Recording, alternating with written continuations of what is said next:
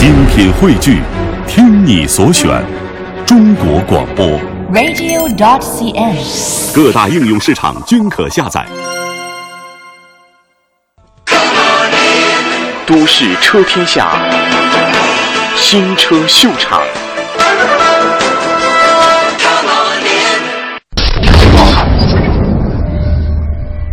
如果只是看车头和车身轮廓，你们可能会以为今天我们试驾的是一款以某个大自然的自然现象来命名的 SUV 但实际上它不是，它只是很像罢了，它是长安 CS75。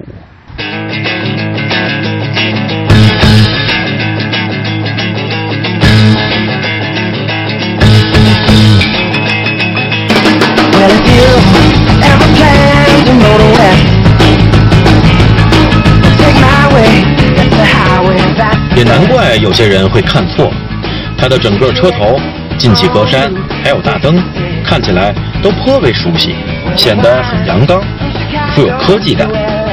侧面相对来说显得比较朴实，而紧绷收缩的车尾又展示出了它一点点独到的气质。其实和很多人一样，我也认为它的前三分之一最好看，尤其是进气格栅上镂空的汉字“长安”的拼音字母。如果整部车的设计风格都能延续车头的感觉，那这辆车会比现在更好看。怎么样？你觉得它的外观好看吗？是不是挺流畅的？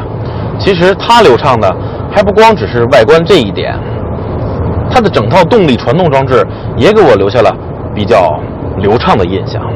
它使用的是一台2.0升自然吸气发动机，配备 VVT 可变气门正时技术，最大功率116千瓦，最大扭矩200牛米。就它的排量来说，它的动力输出已经达到了一个比较高的水准。比如第九代的本田雅阁2.0升发动机，114千瓦，200牛米；标致408的那台2.0升发动机，108千瓦，200牛米。只有福克斯的2.0升发动机125千瓦，202牛米，比它略高。它不光是动力的输出数值高，它的整个发力的感觉也是非常的线性流畅。一旦离合器结合之后，无论是转速的增加还是车速的增加，给你的感觉就好像是在一个经常使用的铁轨上面去拉一个刚刚做完轴承润滑保养的小车一样，没有什么突兀，没有什么阻碍。而且这台发动机，我觉得属于高转速下比较活跃的机型，两千转以下似乎有点昏昏欲睡。如果将转速拉到三四千转，尤其是四千转以上，它甚至还有一个小小的惊醒哦。这个时候，无论是出力的表现还是整体的表现，我觉得都还算是不错的了。当然了，由于它的整体动力水平在这放着，它不可能给你带来什么太猛烈的推背感，还有加速感。它有的只是线性的顺，不一会儿，车速就能达到挺快的了。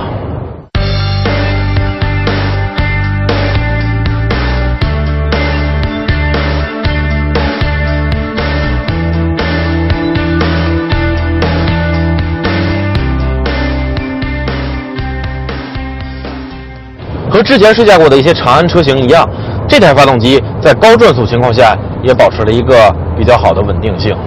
看，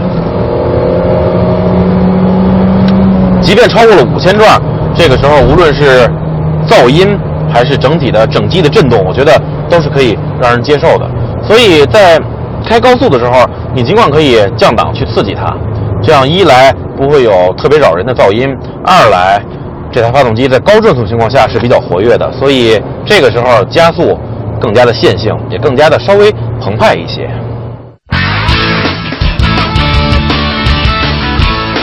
不过和这台发动机匹配的变速箱，我觉得降低了驾驶的良好体验。松散、框量大、档位不清晰。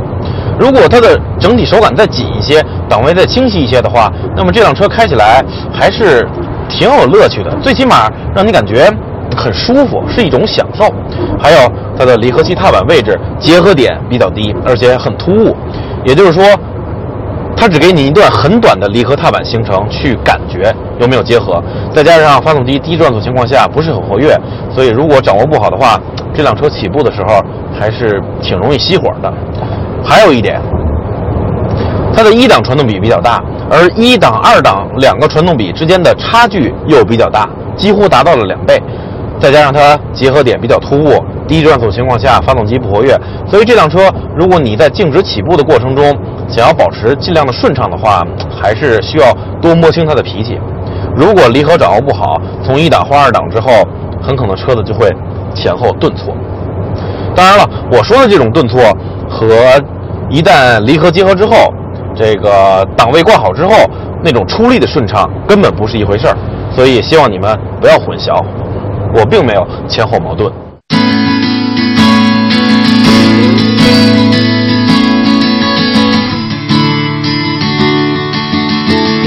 到目前为止，它动力传动方面的线性和平顺已经给我留下了不错的印象。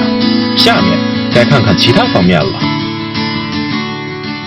作为一款 SUV，我原本以为它的转向只要做好自己的本职工作就可以了，但是没想到它的转向还是挺灵活的，而且中间虚位也比较少。电动助力的那种回馈可以说是从一而终的那种均匀，整体的方向手感，我觉得相当不错。不过接下来要说的可能就不是那么好的体验了，那就是它的悬挂的感受。和之前试驾的一些长安车型一样，比如逸动，CS75 的悬挂让你在感觉有些硬邦邦的同时，只有那么一丝可怜的弹性还有韧性。当然了，平直路面是没有问题了，比如这种公路接缝，你看也只是嘣嘣两声就一带而过。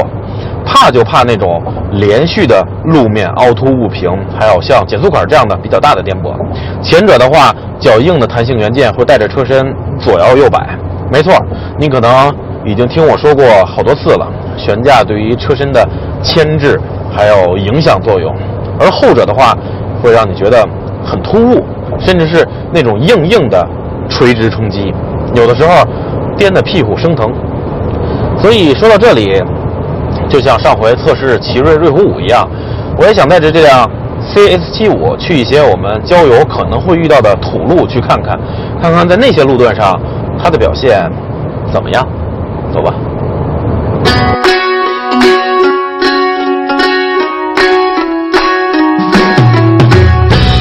过在走土路之前，我们先来看一看它的内饰和空间体验。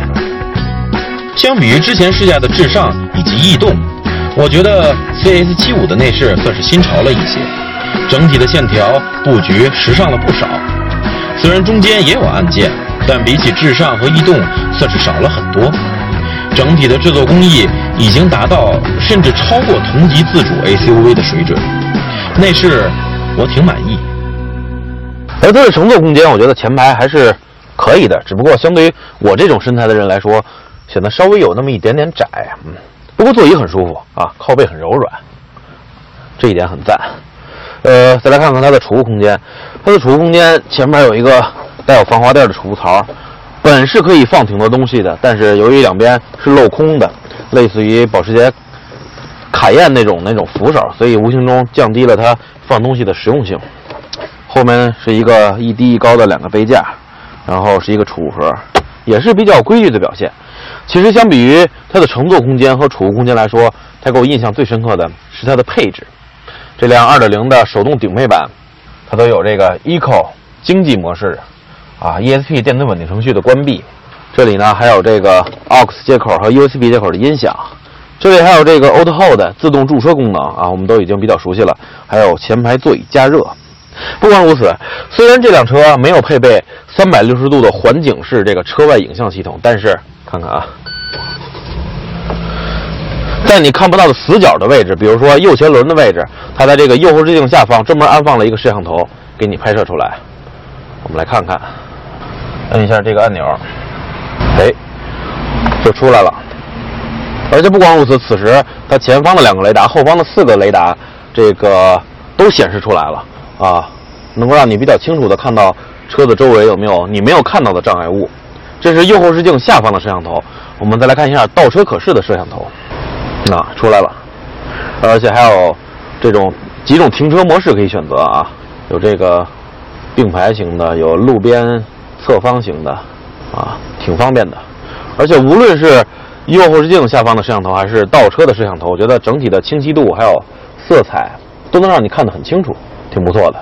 看来咱们这个自主品牌的车型真是在这个配置上越来越丰富了。不光是这方面，它在安全方面，你看，除了正常的气囊位置之外，在这个 A 柱上、B 柱还有哦 C 柱上是侧气帘，而且座椅的侧面还有侧面的安全气囊，整个将你老老实实的包裹在了一起。安全方面的配置可以说也很高啊。还有一点我要说的，那就是它的良心所在，哪里呢？这儿。哪里呢？其实说来也简单，就是这，两个液压支杆。你说有技术含量吗？没有。你说成本高吗？也不高。但是，就是这两个液压支杆被我们的摄像老师群儿说是业界良心。来，群儿跟大家找打个招呼。为什么说是业界良心？只因为只有当你使用的时候，你才知道有这个液压支杆是多么方便。因为开车的话，不光是我们男性啊，也会有些老人或者说是啊、女性，他们不能指望每一次打开发动机盖的时候，我们人都在他们旁边帮助他，他们也有自己外出的时候，这个时候怎么办？有液压支杆，他们就会非常的轻松。所以我很认同球老师说的话，这是业界良心，而且它不是一个，还是两个。所以这一点，我们其他自主品牌的车型也可以学学。你说有技术含量吗？没有。成本高吗？也不高。但是安上的话，给人的印象会加很多分的。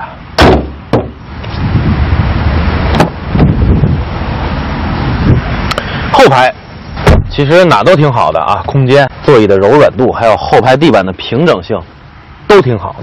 唯独就是整个座椅的这个，无论是坐垫还是靠背，都是略微向后仰的。当然，你可以往前调整啊，但是调整完之后，你会觉得坐垫的角度并没有什么变化，但是靠背却过来了，所以这个坐姿更别扭，还不如这么半躺着呢。不过我个人不是太喜欢这种坐姿，你们呢？正常状态下是接近六百升啊，五百九十升。当你将后排座椅放倒之后，能再增加一立方米，一千五百多升，挺宽敞的了。我们再来看一下备胎，走你，全尺寸的，良心呐。好了，看过了这些之后，我们就要在这个树林里的土路上溜达溜达了。